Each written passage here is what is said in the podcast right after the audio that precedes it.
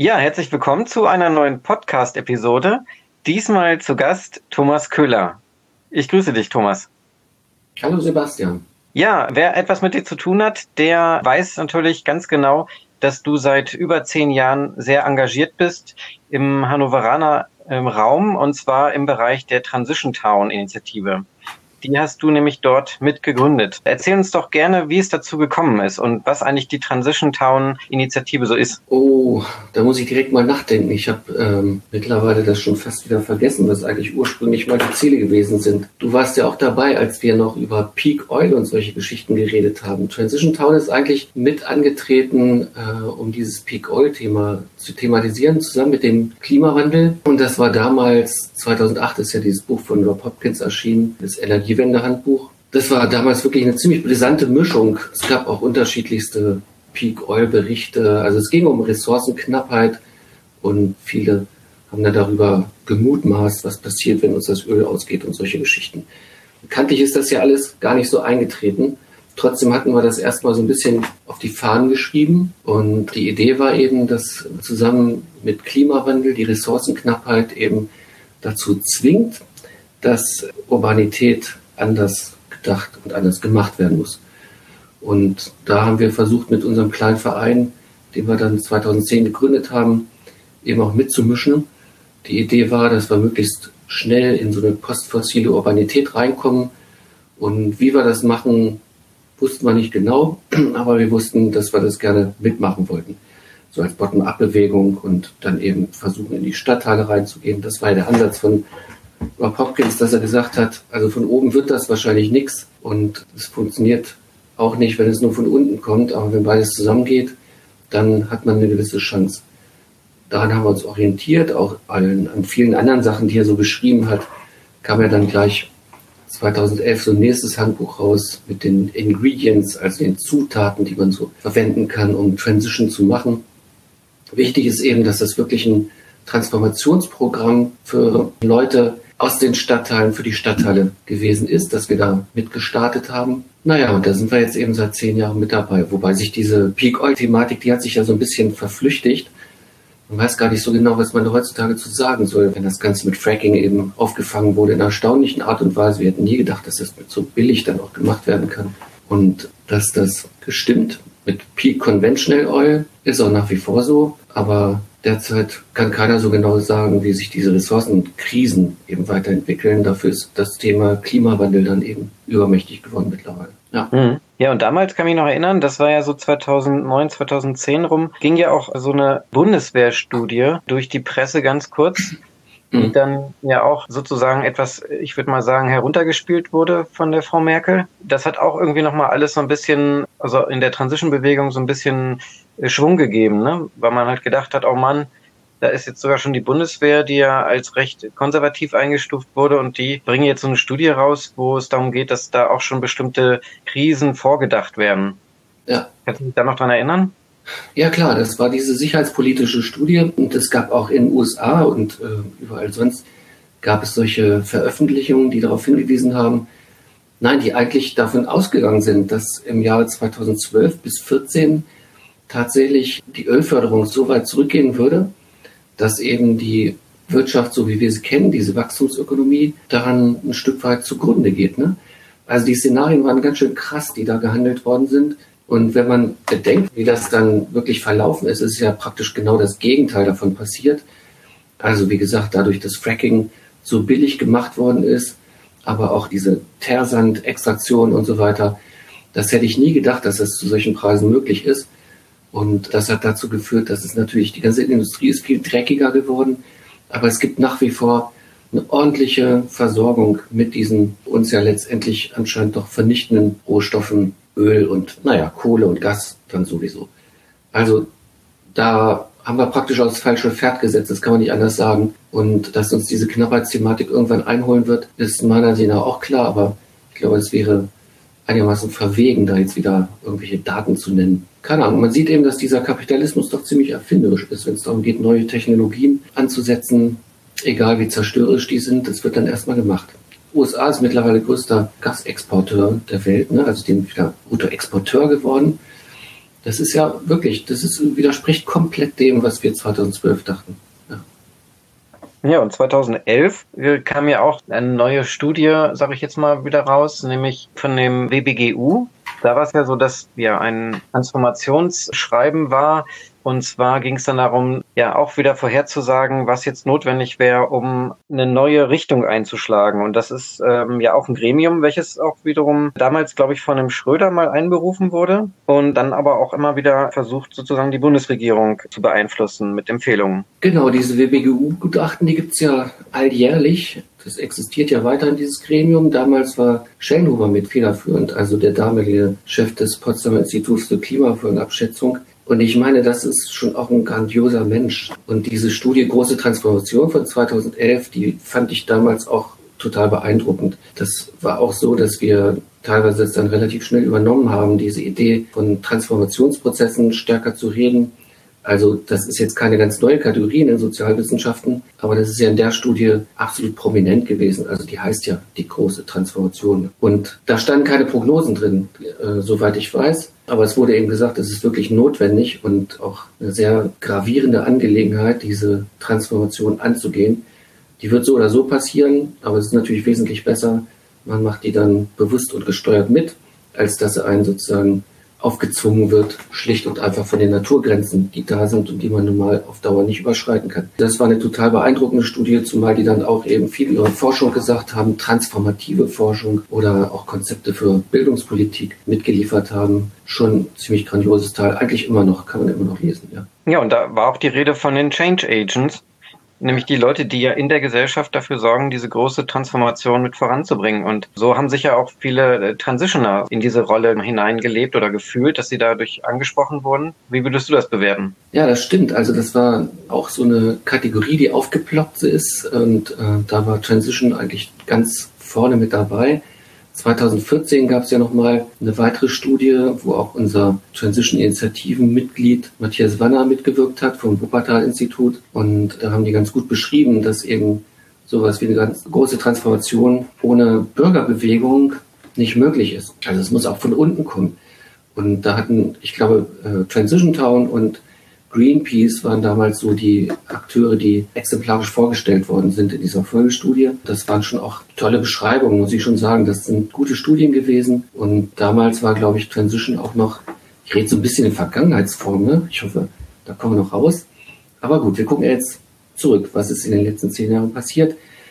Also damals wurde Transition, glaube ich, schon auch ganz prominent gehandelt als so ein Change Agent oder so ein lokaler Akteur, der sich dann aber überregional auch vernetzen kann und der diese Bewegung von unten, ähm, die dafür sorgt, dass in den Quartieren tatsächlich Alltagshandeln sich verändert und dass die Leute endlich sich umorientieren und sich auch sozusagen nach Suffizienz hin, also Genügsamkeitsregeln, so ein bisschen umstellen in ihrem Leben. Das war so ein bisschen, glaube ich, die Hoffnung, dass Transition da einer der zentralen Akteure sein könnte.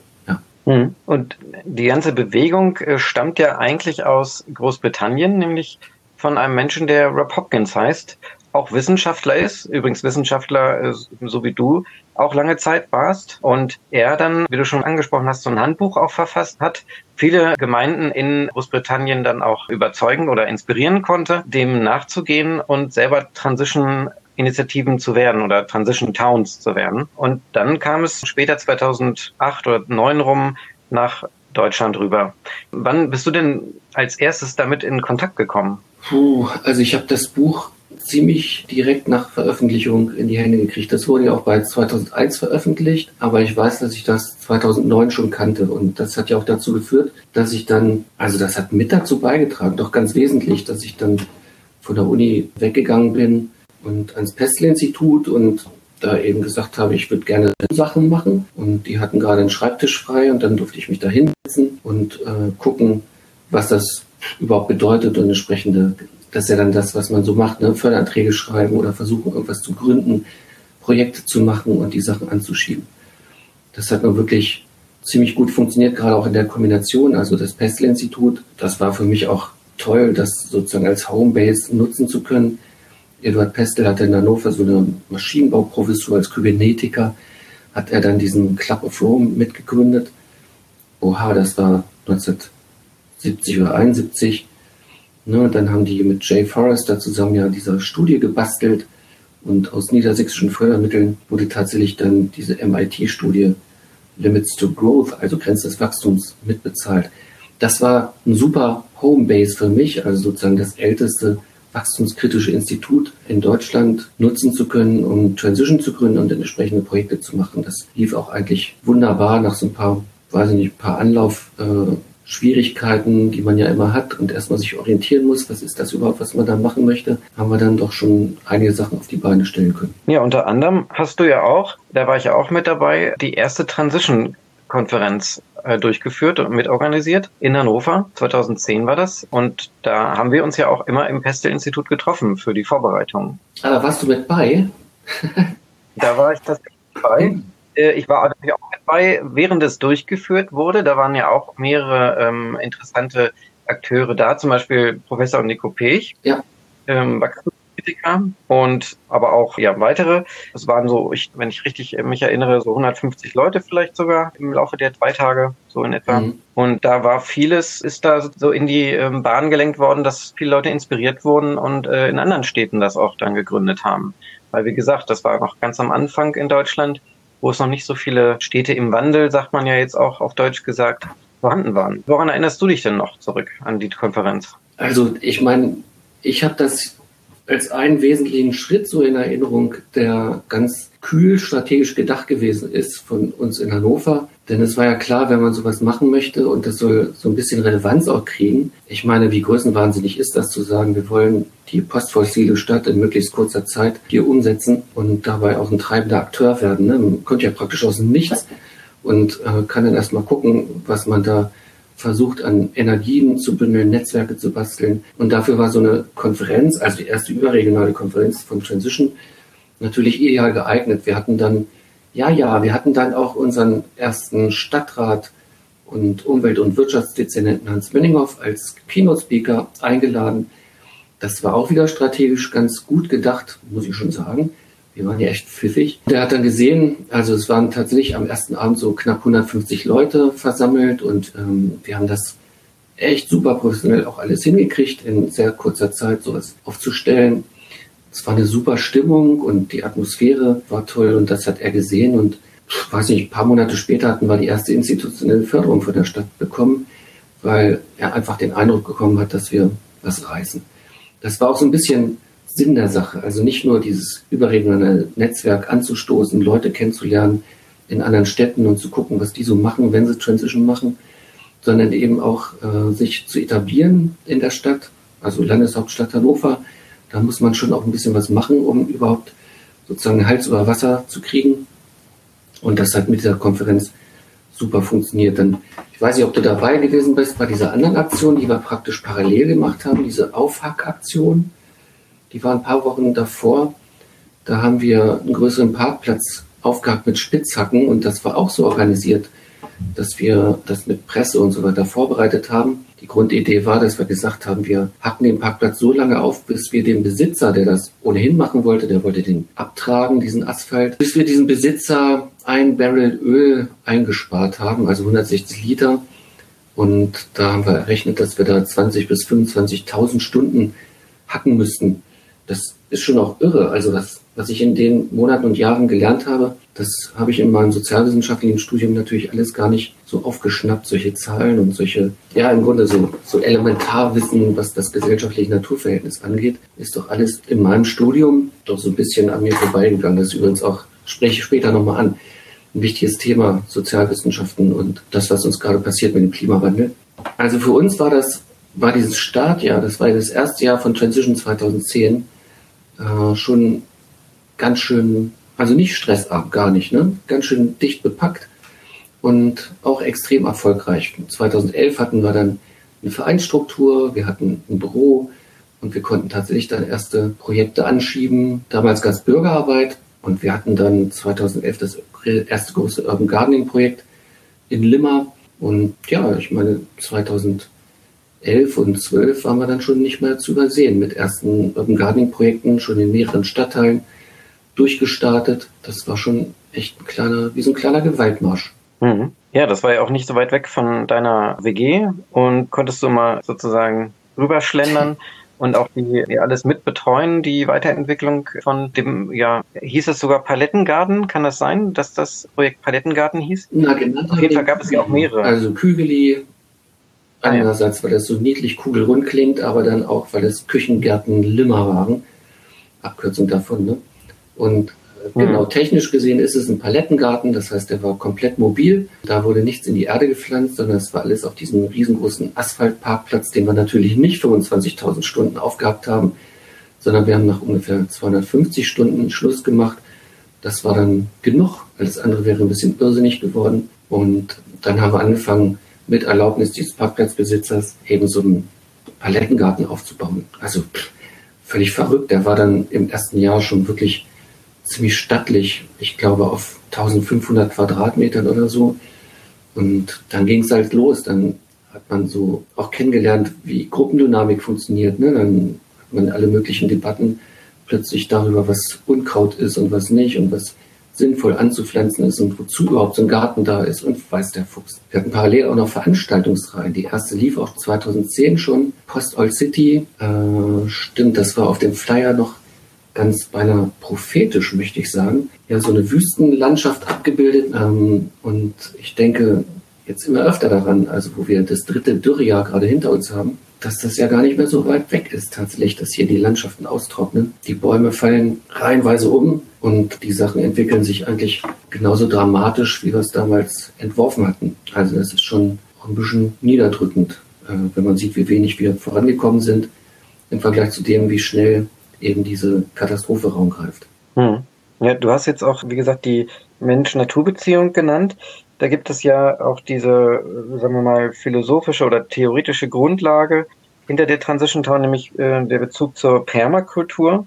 Der Rob Hopkins ist ja Permakulturlehrer und oder Dozent und hat dort in äh, Großbritannien, wie gesagt, seine Kurse woraus dann ja diese Idee der Transition Town überhaupt erst erwachsen ist. Und wie hast du denn für dich bisher sozusagen die Permakultur äh, kennengelernt und wie wendest du sie denn an? Also ehrlich gesagt, wer mich kennt, kann schon schnell ahnen, dass ich wahrscheinlich nie und nimmer ein Permakulturalist werde. Das wird nichts mehr. Ich meine, ich habe das kennengelernt und das war ja auch alles gar nicht mehr neu. Das gibt es jetzt seit, weiß nicht, wann ist das erschienen, diese von Mollesen, ne? 81, 81 ne? genau. Das, das hat sich auch ein bisschen weiterentwickelt, wo, so dass man dann stärker mittlerweile auf äh, soziale Permakultur auch guckt. Also was passiert eigentlich, wenn man diese Prinzipien der Permakulturalisten auf soziale Prozesse anwendet.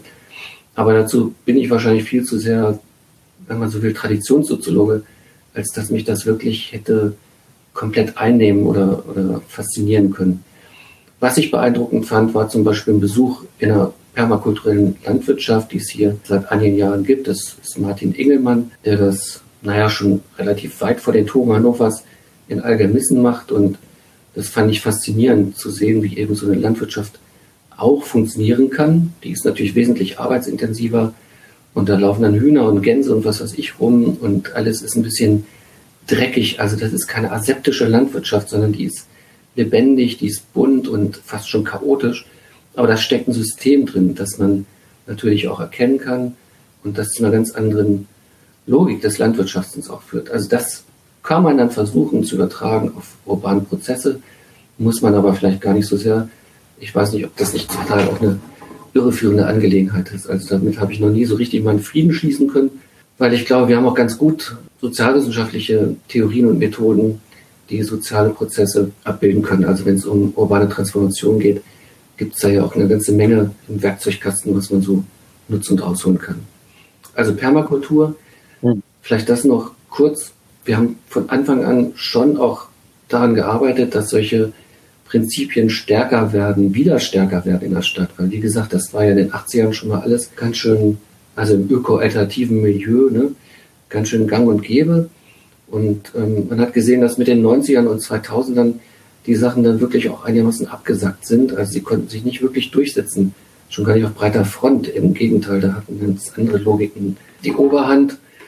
Und wir haben halt mit so kleineren Projekten versucht, das eben wieder in die Stadt reinzubringen. Das, das war schon so ein Anliegen, weil man gesehen hat, das sind eben also einfach Sachen, die, die der Stadt fehlen. Also wenn man Stadtplanung sieht, wie die gemacht wird, immer noch so ein bisschen von oben, vom grünen Tisch her. Und eigentlich das, was, ja, man könnte etliche Sachen aus den 70er und 80er Jahren zitieren, die im Grunde Urbanität von unten auch schon richtig gut durchdekliniert hatten. Und auch diese Momente des äh, chaotischen, aber auch der Suffizienz, also der Genügsamkeit mitbedacht haben. Und natürlich waren das weitgehend autofreie Städte, also eine ganz andere Infrastruktur, die da schon greifbar gewesen ist, die sich aber, wie gesagt, nicht in den Planungsprozessen und in den Entwicklungsprozessen durchsetzen konnte. Im Gegenteil. Ne? Und solche Sachen wollten wir eben stärker reinbringen in die äh, Entwicklung Hannovers.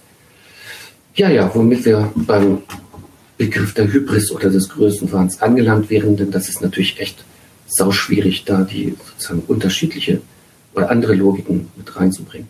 Hm. Und welche starken äh, Kooperationspartner hast du denn oder worauf kannst du da gut zurückgreifen? Also es gibt ja eine ganze Menge, es gibt eine ganze Akteurslandschaft, äh, wo wir immer wieder mit unterschiedlichsten Leuten zusammenarbeiten. Ich weiß gar nicht, was ich da jetzt nennen soll als, als starke Partner. Ich meine, für uns war es immer total wichtig, dass wir mit der Stadt zusammenarbeiten. Und das hat sich eigentlich ganz gut entwickelt. Sagen wir so, wenn wir in einer bestimmten Linie geblieben sind, also Urban Gardening war eigentlich auch bei der Stadtverwaltung relativ beliebt, bei der Politik auch. Deswegen wurde sowas immer ganz gut unterstützt und wir kriegen dann auch eine ordentliche institutionelle Förderung dafür. Da war aber mein Blick auf die Sachen, also wir hatten irgendwann, ich weiß nicht, sechs, sieben Garten, äh, Landschaften, also auch größere Gärten, die teilweise dann jetzt dicht gemacht haben, teilweise sich verselbstständigt haben, zum Beispiel der große Vermehrungsgarten, der wird ab nächstes Jahr eben selbstständig sein und ähm, das Projekt funktioniert, das ist super. Aber ich habe dann Eindruck, dass immer wieder, wenn wir da so ein bisschen raus wollten und das, was wir eigentlich ja auch machen müssen, nämlich Quartiersplanung oder Quartiersinfrastrukturen mit zu verändern. Also wie gesagt, wir sind ja meilenweit von dem entfernt, was wir eigentlich machen müssten. Wir haben immer noch Zunahme von Verkehr in der Stadt, vom Individualverkehr in der Stadt. Und die Radfahrer sind nach wie vor an den Rand gedrängt, die Fußgänger natürlich auch, Fußgänger und Fußgängerinnen, haben eben kaum was zu sagen hier in der Stadt. Und das ist einfach also angesichts dessen, wie, die, wie man sieht, dass die Zeit uns davonläuft, ist einfach skandalös. Und immer wenn wir versuchen wollten, aus diesen kleineren Projekten herauszutreten und dann was Größeres zu machen, sind wir im Grunde wieder zurückgeschlagen worden. Ich rede jetzt nicht von den, von den größeren Partnern, sondern eher von den, sagen wir mal, von den Widerständen, die auch da sind, weil das meiner Ansicht nach auch wichtig ist, darüber zu reden und sich darüber klar zu sein. Irgendwann hat es dann ja geklappt. Also wir haben dann, hm, das ist ein bisschen schwierig hier zu beschreiben. Meine Idee war, dass, dass wir als Transition-Initiative wirklich eine, eine Power, eine Energie entwickeln müssen, die uns irgendwann so stark macht, dass wir solche größeren Sachen dann auch schaffen können.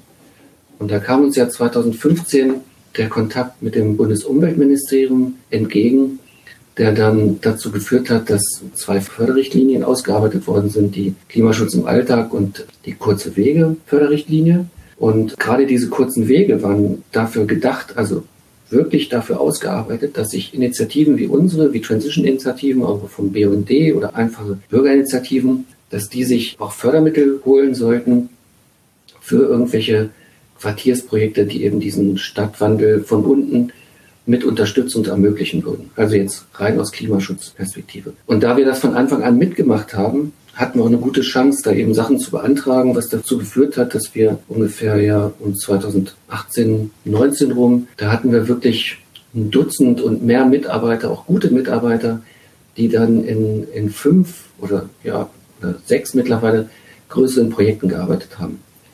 Und das hat dann auch tatsächlich geklappt, dass wir dann mit dieser, ja, das ist ja wie so eine kleine Hausmacht, ne?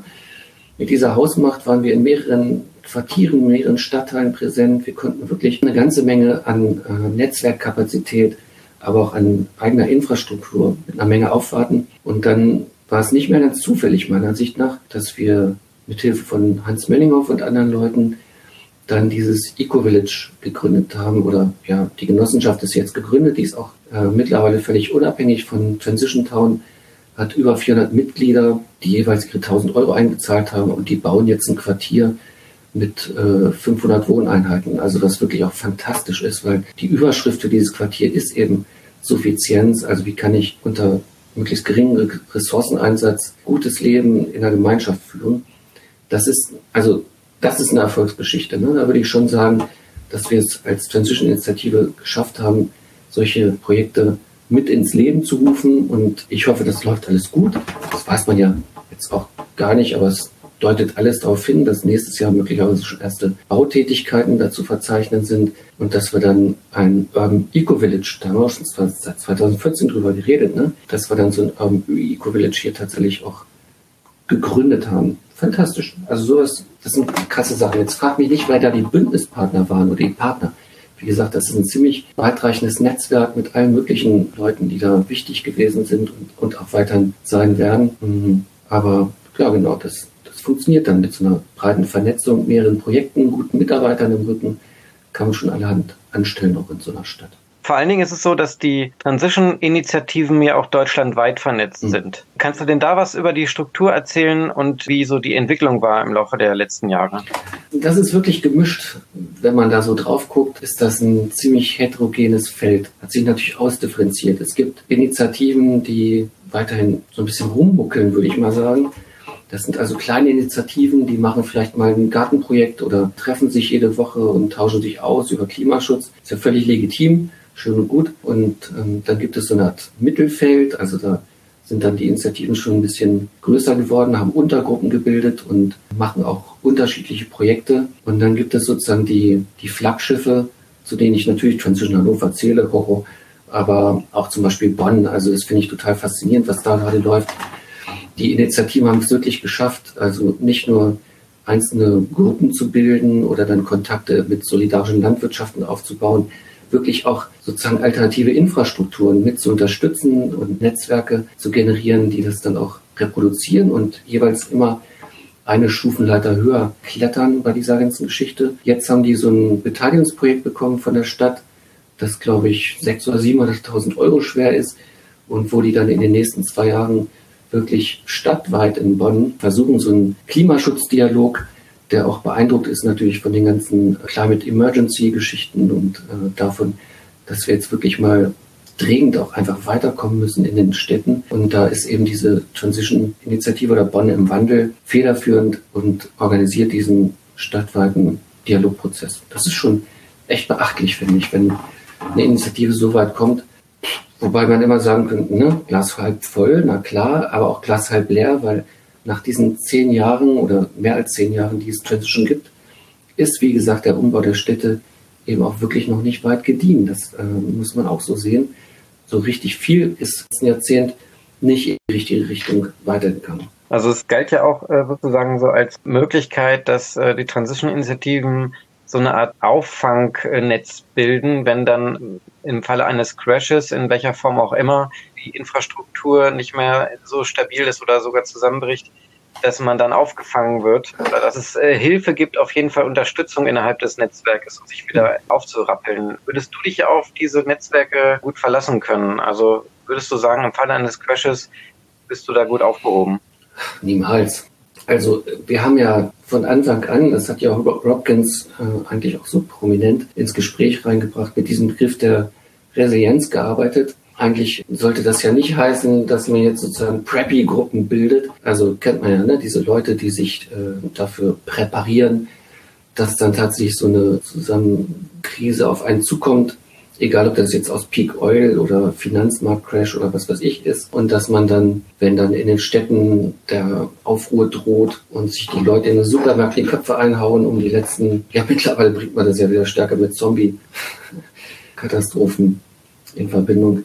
Also dass man dann sozusagen an den Stadtrand flieht und da irgendwo ein paar Dosen Bohnen und Gewehre untergebracht hat. Aber das ist ja ein Witz. Also das ist ja nicht das, was Transition machen wollte. Wir wollten resiliente urbane Strukturen machen. Und das heißt, dass die auch dann stabil sind, die Versorgungswege der einzelnen Stadtteile und größeren Städte, wenn eben tatsächlich was Größeres passiert, was diese globalen Versorgungsketten irgendwie reißen lässt und dann eben Notlagen produziert. Da kann man jetzt nicht sagen, dass wir da wirklich in irgendeiner Weise vorangekommen wären. Also ich habe gerade 2020, wir haben den Ernährungsrat gegründet und hatten auch ein Projekt dazu, das wird noch fortgeführt ein Element in diesem Projekt ist eben auch zu gucken, wie man Versorgungswege regionalisieren kann und wie man eben diese globalisierten Versorgungsketten, wo die nächste Ölmühle. Ich meine, das ist was ganz Primitives, ne? so eine Ölmühle. Aber da muss man mittlerweile hunderte Kilometer fahren, um sowas zu kriegen. Und das ist schon ganz schön verrückt, wie man sich darauf verlässt, dass diese Globalisierung auch wirklich stabil weiter funktioniert. Das muss ja auch gar nicht sein, denn vom Ressourcenverbrauch her ist es teilweise doch wesentlich günstiger, wenn man die Kartoffeln nicht nach England exportiert und dann aus, was weiß ich, Polen Kartoffeln zu importieren. Das ist alles ganz schön haarsträubend dumm. Aber es ist eben vom Markt her gesehen für den Wettbewerb super. Also es ist dann alles total billig und so. Rationaler wäre es natürlich, so eine regionale Versorgung zu unterstützen, die es in Ansätzen auch gibt mit Bauernmärkten und so weiter. Da gibt es Infrastrukturen. Die sind aber vergleichsweise klein und unbedeutend in dem großen Gemenge, was so von den großen Supermarktketten abgedeckt wird. Also das, das war eigentlich mit Resilienz gemeint, in unterschiedlichsten Ebenen eben ähm, diese Strukturen zu regionalisieren und dadurch zu stabilisieren, auch in anderen Bereichen. Und da kann man nur sagen, sind wir als Transition-Initiative wirklich nicht großartig relevant geworden. Also das wäre vermessen zu sagen, dass wir da viel geändert hätten. Hm. Aber etwas, was, was du auf jeden Fall ändern möchtest weiterhin, ist das Thema Schule. Also ich weiß von dir, dass du ein Schulprojekt danach gehst und hast du denn Lust darüber irgendwie ein bisschen was ja. zu erzählen? Okay, wir haben ein bisschen Zeit, ne? Wir haben ja erst gerade angefangen zu reden. Mich 2008, 2009 noch als Bildungssoziologe verstanden. Ja, genau. Mein letzter Job war an der äh, Uni Hamburg, Institut für Hochschul- und Weiterbildung. Und ich war eigentlich ziemlich also mehr als angefressen, was so diese Landschaft anging. Wir haben gerade diese Bachelor-Einführung mitgemacht und das Credit Transfer System, also es wurde ganz viel umgestellt und ich hatte das Gefühl, dass wir mit diesem ganzen Kram genau in die falsche Richtung galoppieren mit diesem Bildungssystem. Denn wenn man davon ausgeht, und das ist tatsächlich schon auch in den, das ist schon immer mein zentrales Thema gewesen, dass wir eigentlich gesellschaftlich uns nur dann gut weiterentwickeln können, wenn wir es lernen, irgendwann auch zu sagen, so jetzt ist genug. Ne? Das ist ja dieses berühmte Thema von Suffizienz, dass man wirklich auch gesellschaftspolitisch versucht durchzudeklinieren, was eigentlich genug heißt. Das ist in unserer Ökonomie nicht vorgesehen. Das, äh, Im Gegenteil. Ne? Alles ist darauf ausgerichtet, immer wieder diese Grenzen des Genug niederzuplätten. Das sieht man beim Automobilbau oder ist egal, überall. Ne? Äh, und auch im Bildungssystem ist es ja so, dass den Leuten nicht beigebracht wird, irgendwelche Maßstäbe der Genügsamkeit weiter zu internalisieren, aber auch in der Wissenschaft zu etablieren. Also nicht nur persönlich sozusagen diesen Habitus der Genügsamkeit zu erlernen. Nein, nein, gerade nicht. Ne? Man erlernt im Studium sehr schön, dass man nur dann wirklich aufsteigen kann, wenn man fliegt und wenn man sich sozusagen die Welt unterwirft. Alles mit Bildungsreisen ist ja auch schön, aber eben keinerlei Rücksicht auf Ressourcenverbrauch dabei nimmt. Das gilt gerade eben auch für unsere akademische Elite, die dieses gar nicht machen kann. Also die kann nicht einfach zu Hause bleiben. Und das sind so Fragen, die ich mir damals schon jahrelang gestellt habe und wo ich dachte, wir sind eigentlich in den 90er Jahren wirklich mit heftigen Niederlagen, was so diese Bewegung hin zu Genügsamkeit und zu einem wirklich ökologischen Dasein angeht. Da gab es Niederlagen und davon hat sich dieses ganze Milieu oder diese, die ganze Politik der Lebensweisen, durch das letzte Buch, das ich geschrieben habe, für Genügsamkeit, hat sich nicht davon erholt. Und deswegen war mein Vorhaben, irgendwann tatsächlich auch eine eigene Bildungsinstitution zu kreieren, wo das das zentrale Thema ist. Und das ist auch immer noch. Wir sind gerade wieder in heftigsten Schwierigkeiten bei der Gründung dieser Schule. Äh, ich weiß auch jetzt gerade nicht, vielleicht bin ich deswegen auch gerade wieder ein bisschen negativ drauf, ob wir das wirklich schaffen, weil es ist schwierig, eine Schule zu gründen. Ich weiß nicht, ich habe das schon mal gemacht.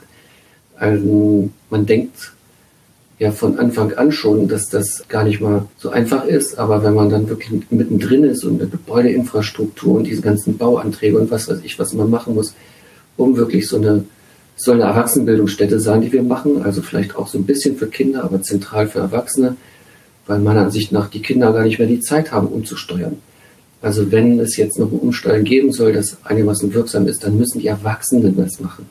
Und das heißt, man muss jetzt in so eine alternative Erwachsenenbildung einsteigen und den Leuten klar machen, dass womit ihr euch die letzten Jahre beschäftigt habt, ist eben wirklich Wahnsinn pur. Und wenn man versuchen will, die Welt noch zu retten, dann muss man das mit einem wirklich radikalen Umsteuern machen nicht nur eben auf systemischer Ebene, da sicherlich auch und möglicherweise vor allen Dingen, aber eben auch persönlicher Ebene, weil sonst, das weiß man ja, das System ist sozusagen ja, wie so eine Art Agglomeration von einzelnen Persönlichkeiten, wenn man so will.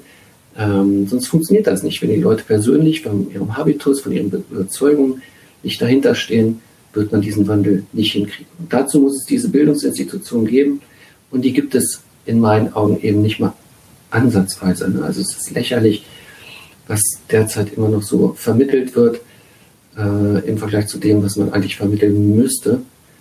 Und genau, wenn man dann versucht, so ein Schulprogramm, also so eine Erwachsenenbildungsstätte, mal durchzudeklinieren, wie müsste die eigentlich aufgebaut werden, dann stößt man sehr schnell auf das Problem, dass die Leute, die man eigentlich in diese Bildungsprozesse reinholen müsste, also sagen wir mal die Vielverbraucher, die oberen, oberen 10 Prozent der Weltgesellschaft, äh, die in der Bundesrepublik ungefähr, naja, weiß ich so 40, 50 Millionen ausmachen. Also 40 bis 50 Millionen Bundesbürger gehören zu diesen oberen 10 Prozent der Weltgesellschaft und haben damit einen Pro-Kopf-Ausstoß, jetzt mal kurz ganz gnadenlos einfach von den Zahlen her gedacht, von äh, deutlich über 25, 30 Tonnen pro Jahr. Mit den Leuten müsste man Bildungsarbeit machen, auch mit denen, die bis zu 200 Tonnen pro Jahr ausstoßen. Das ist ja fantastisch, was man so hinkriegt, wenn man wirklich viel Geld verdient. Das sind aber genau die Leute, die natürlich zur normalen Erwachsenenbildungsstätte schon gar nicht aus dem Alternativmilieu oder so hingehen würden. Es ist einfach ein, ein, krasses Missverhältnis, dass gerade diejenigen, die sozusagen ihr Leben und ihre äh, Lebenslogik revidieren müssten, natürlich keinerlei Interesse daran haben, dann die Schulbank dafür zu drücken, dass sie das machen, was sie nicht machen wollen. Und mit solchen Widersprüchen müsste sich dann so eine Bildungsinstitution, die man gründet, von Anfang an so auseinandersetzen, dass daraus, jetzt ganz krude, dass daraus ein Geschäftsmodell wird. Also man muss es irgendwie hinkriegen, genau diese Zielgruppen, mit denen man arbeiten muss und auch möchte, so in diese Institution reinzuholen, dass tatsächlich Transformationsprozesse, jetzt sind wir wieder bei diesem Begriff der Studie, transformative Bildungsprozesse, dass die da möglich sind. Also echt eine knifflige Sache. Ich bin auch dankbar für Tipps. Wir sitzen da schon länger dran und sind, glaube ich, auch schon relativ weit. Aber ob uns das jetzt gelingt, wir haben ein wunderschönes Gelände mit einem älteren Gebäude, das, äh, das wir sanieren müssen. Wir haben Geschäftsmodell entwickelt. Mal gucken. Es sieht gerade nicht so ganz rosig aus, aber das ist ja immer so, wenn man nicht kämpft, dann kriegt man es auch nicht hin. Wie stehst du denn zum Thema New Work? New Work ist, ähm, ist ein Ansatz, ein möglicher Ansatz. Ich hole ein bisschen weiter aus. Für uns, also für dieses Schulprojekt, das ich gerade so ganz grob skizziert habe, ist es total wichtig, also auch für alle Ansätze von Genügsamkeit, wirklich intensiv darüber nachzudenken und auch konsequent dann äh, umzusetzen, was es eigentlich bedeutet, wenn man, wenn man schlicht und einfach weniger Lohnarbeit macht und weniger Geld verdient. Das ist elementar. Also ich habe ja eben gerade schon gesagt, dass uns gerade die Leute interessieren, die eben viel Geld verdienen und dementsprechend dann auch hohe CO2-Emissionen haben. Äh, das wird auch so weitergehen, meiner Ansicht nach, ähm, weil dieses Geldverdienen ist nun mal zentral. Teilweise ist es den Leuten ja geradezu egal, was sie machen. Hauptsache es wird gut bezahlt und man kann sich davon ordentlich alles Mögliche leisten, was so ein, ja, weiß nicht, Upper-Class-Mensch dann eben auch braucht. Und damit meine ich, wie gesagt, die oberen 10 bis 20 Prozent der Weltgesellschaft, die zu viel verbrauchen. Also der Schlüssel dafür ist eigentlich Verkürzung der Arbeitszeit ohne Lohnausgleich. Und das ist ein Thema, das schon seit den 80er Jahren diskutiert wurde, in den 80er Jahren sogar extrem prominent. Da gab es André Gortz, Oskar Negt und so, da waren natürlich auch strittige Fragen mit bei. Und es gab die Gewerkschaften, die damals auch noch für eine Verkürzung der Arbeitszeit wirklich sehr stark sich eingesetzt haben, äh, sind aber nicht allzu erfolgreich gewesen in den letzten, ja, letzten drei Jahrzehnten. New Work war ein Ansatz, um den Leuten klarzumachen, dass das, was sie tun, eigentlich also hinterfragt werden muss. Einfach irgendeine Lohnarbeit zu machen, die man gar nicht wichtig findet, ist ja auch nicht allzu vernünftig. Manchmal muss man das machen, aber möglicherweise muss man es eben in modernen Gesellschaften doch nicht mehr. Also das war ja so ein Ansatz von Bergmann, ne? erst zu überlegen, will ich das eigentlich wirklich und sich dann versuchen, möglichst bewusst neu aufzustellen und Entscheidungen zu treffen, die dazu führen, dass ich meine Arbeit anders organisieren kann. Nicht abhängig bin von dieser Lohnarbeit, sondern auch andere Sachen machen. Und dann tauchen eben so Sachen auf, die er damals in Flint ne, gemacht hat. Also der hat ja auch mit Urban Gardening Projekten und allen möglichen regionalen Projekten versucht, was zu machen. Entscheidend war eigentlich dieser Ansatz, den Leuten klarzumachen, es ist wichtig, dass ihr darüber nachdenkt, ob das, was ihr macht, wirklich sinnvoll ist. Und dann, wenn ihr euch Zeit dafür nehmt und wenn ihr naja, er hat das überwiegend mit Leuten gemacht, die sozusagen auf den Arbeitsmarkt geschmissen worden sind, vielleicht auch mit der Abfindung oder so. Das war ja damals die Krise des US-amerikanischen Automarkts. Ähm, also die Leute mussten tatsächlich überlegen. Und ich weiß, da hast du den besten Überblick. Ich glaube, der Ansatz ist jetzt auch nicht wirklich weitergekommen in den letzten zwei Jahrzehnten. Er ist immer noch so ein bisschen dabei, macht so ein paar Interviews oder so. Aber eigentlich gibt es nicht wirklich eine Bewegung, die diesen Ansatz krass vorantreiben würde. Ich habe gerade in den letzten Monaten immer wieder darauf geguckt, also was passiert mit Corona. Ne? Also dummerweise sind wir einfach immer noch viel zu schwach, um diese Corona-Kommunikation so ein bisschen zu drehen, wenn man mal darauf geguckt hätte, was da für Potenziale drinstecken, wenn Conti den Leuten anbietet, 20 Prozent Arbeitszeitverkürzung ohne Lohnausgleich in dieser Krise, in der Corona-Krise. Und wenn TUI die Leute massenweise stillstellen muss, also mit, mit Kurzarbeit, und versucht auch über Abfindungen oder sowas einen Schrumpfungsprozess in Gang zu setzen. Wie geil wir gute Erwachsenenbildungsstätten gehabt hätten, die vielleicht auch ein bisschen die Möglichkeit gegeben hätten, mit deutlich weniger Geld vernünftiger zu leben. Also dieses Potenzial ist meiner Ansicht nach schon jetzt weitgehend verschenkt. Und ähm, man sieht ja, wie ganz viele Leute schon geradezu dahin vibrieren, dass diese Corona-Krise endlich aufhört und sie dann wieder in ihren Flieger steigen können. Das ist so traurig. Ne? Also das ist der Punkt, wo ich sage, es gibt eben viel zu wenig Bildungsinstitutionen, viel zu wenig, ja auch in der Parteilandschaft natürlich Leute, die sagen, okay, das ist die Riesenchance für uns, wenn wir wirklich eine Degrowth-Ökonomie einschlagen wollen, dass wir bestimmte Bereiche der Industrie loswerden. Und wir müssen dabei noch nicht mal Arbeitslosigkeit produzieren, wenn die Leute, die, also schlicht gesagt, einfach zu viel haben, zu viel Geld, zu, äh, zu viel Geld verdienen und auch äh, zu viel Geld ausgeben, wenn die Leute sich besinnen mit unserer Hilfe und ähm, dann eben 20 oder vielleicht sogar 40 Prozent ihrer Arbeitszeit einfach mal so streichen, ihr Gehalt auch und dann versuchen, ihr Leben so umzustellen, dass sie sinnvolle Sachen im Quartier machen, mit ihren Kindern, weiß der Fuchs. Also es gibt so viele sinnvolle Sachen, das sagt ja auch Bergmann, dass man wirklich eine Menge Ideen kriegt, wenn man nur anfängt, darüber nachzudenken. Wie ist es für dich? Hm, warst du schon mal auf der Suche nach so einem Zentrum für neue Arbeit? Nee, ich würde das so nicht nennen, aber das Sufizen, also das ist ja der Name für die Schule, die wir gründen, äh, ist natürlich auch ein Zentrum. Ähm, naja, ich weiß nicht, ob es ein Zentrum für neue Arbeit wäre. Hm, vielleicht. Habe ich ehrlich gesagt so, so intensiv auch noch nicht drüber nachgedacht, ob man diesen Ansatz damit also prominent damit verbinden müsste. Ich habe ja gerade gesagt, in, in meiner Arbeit ist es wichtig, diese, diese Perspektive auf eine sinnvolle Arbeitszeitverkürzung erstmal deutlich zu machen. Aber klar, es geht auch darum, sinnvolle Arbeit äh, für sich zu entdecken. Ja. ja, ist vielleicht eine gute Anregung. Ja. Wie ist denn dann deine eigene New Work? Wie hast du die für dich definiert?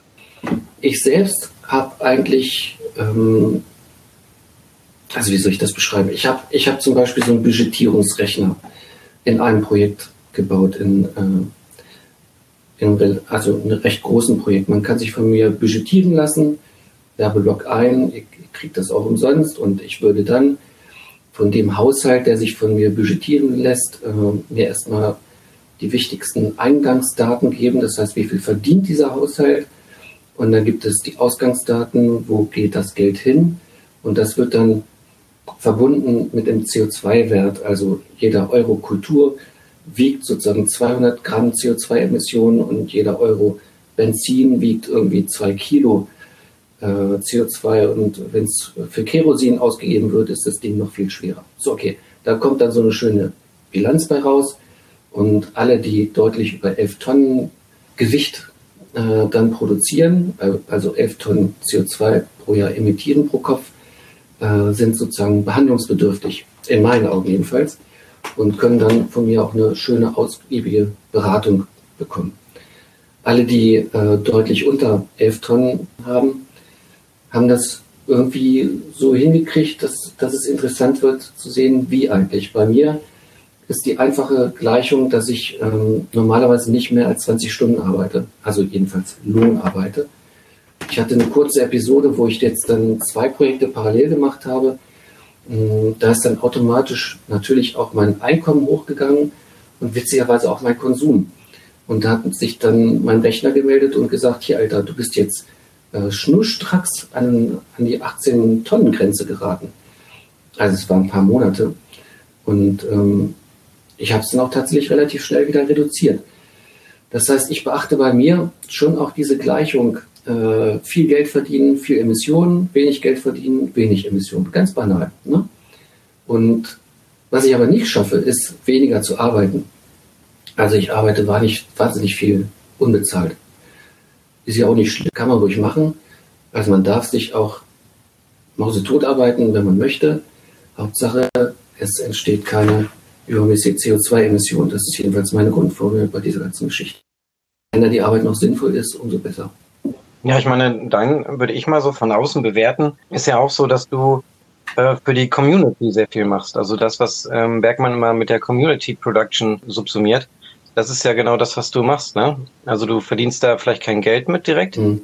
aber trägst was für die Allgemeinheit, also das Allgemeinwohl. Dazu trägst du was bei. Puh, ja. weiß nicht. Ähm, ich hoffe es mal. Man, man kann das ja schlecht ablesen, aber das wäre natürlich schon auch das Ziel dieser, dieser Aktivitäten, dass man tatsächlich was in den Quartieren schafft, was eine gewisse Dauer hat und was eben Lebensqualität erhöht, ohne diese Destruktivität zu entfalten, die normalerweise mit unseren Aktivitäten verbunden sind. Also das, klar, das ist sozusagen mein ganzes Sinnen und Streben. Ich habe aber manchmal schon auch das Gefühl, dass es wirklich nicht einfach ist, da äh, sinnvoll äh, Sachen zu machen, weil es ist wirklich unglaublich, wie schnell sich die Sachen wieder pervertieren. Also man sieht schon, dass in, in so einer Landschaft mit, sagen wir mal, falschen Infrastrukturen es nicht einfach ist, das ist schon fast Adorno, was ich jetzt sage, ne? ein richtiges Leben zu führen. Also die, die Sachen holen einen immer wieder ein und diese Projekte, die wir machen, die, die können eben auch nicht wirklich vollständig sinnvoll sein, wenn äh, drumherum der ganze Schwachsinn weiter hochbrandet, sage ich jetzt mal. Gibt es vielleicht noch eine Sache, wo du sagst, das äh, hätten wir hier noch Auftiere? unbedingt nennen sollen? Also wie gesagt, mich interessiert die Frage, kann man eine gesellschaftspolitische Initiative starten, der es gelingt, den Leuten äh, bezahlte Arbeitszeit wegzunehmen. So, ganz schlicht gesagt. Ne? Und das ist, eine, das ist eine Idee aus den 80er Jahren, die nicht wirklich erfolgreich weitergeführt werden konnte. Im Gegenteil, die Leute verdienen sich dumm und dämlich und arbeiten sich auch dumm und dämlich. Und daran hat sich nichts geändert. Ne? Und wenn sich mhm. das nicht ändert, dann kriegen wir auch kein, kein Exit-Ticket aus dieser Wachstumsgesellschaft. Das ist ja ganz klar. Im Gegenteil, die Ungleichheit wird immer größer und äh, dieses Problem ist überhaupt nicht in den Griff zu kriegen, wenn man das nicht mit ähnlichen Initiativen aufgreift. Also die da oben müssen definitiv sich umorientieren. Und sowas würde mich an New York interessieren. Ja, Thomas, dann danke ich dir recht herzlich, dass du dir die Zeit genommen hast. Bis bald, ne? Sehr gerne.